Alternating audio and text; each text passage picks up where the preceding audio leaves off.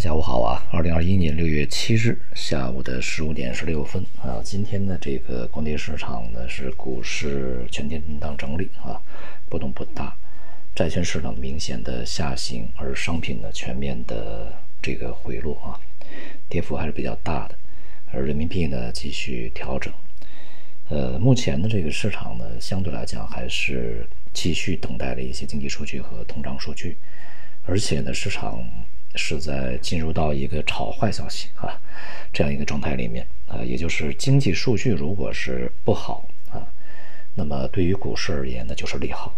经济数据如果是比较好啊，或者是非常好，那么对股市来讲就是利空啊。呃，这是因为呢，就是如果经济恢复速度比较快，那么央行这个撤出货币政策啊，撤出宽松货币政策的速度呢就会比较快。那么因此呢，就会对市场带来比较大的压力啊，大概就是这样的一个逻辑。反之呢，这个经济呃数据不好啊，央行呢就会比较慢的撤出货币政策。那么对于股市而言，就是一个好消息啊。呃，这也从另外一个角度呢去说明当前的市场，呃，股票市场啊，对于这个流动性的呃依赖是多么的严重啊，它并不是这个有呃。良好的啊，这个公司业绩作为支持啊，而是对于流流动性来讲是最为敏感的。那么国内债市呢，在今天已经是连续第二天加速下下跌啊。那么半年这个资金呢，相对是比较紧张的。二季度末，预计呢，央行啊这个出手可能会在中旬以后啊，才会对市场的流动性进行一定的这个支持呵护。当前呢，资金仍然是处在相对偏紧的状态，而且呢，就是我们，呃，一方面要注意整个六月份啊，这个收益率的一个波动对债市带来的一个呃下行压力，而另外一方面呢，要对中长期啊整个的这个经济运行形势偏稳啊，并且呢，全球呃疫情受控复苏的一个大的基调之下呀，这个收益率一个长期的一个变化啊，对于整个债市的长期影响，这是。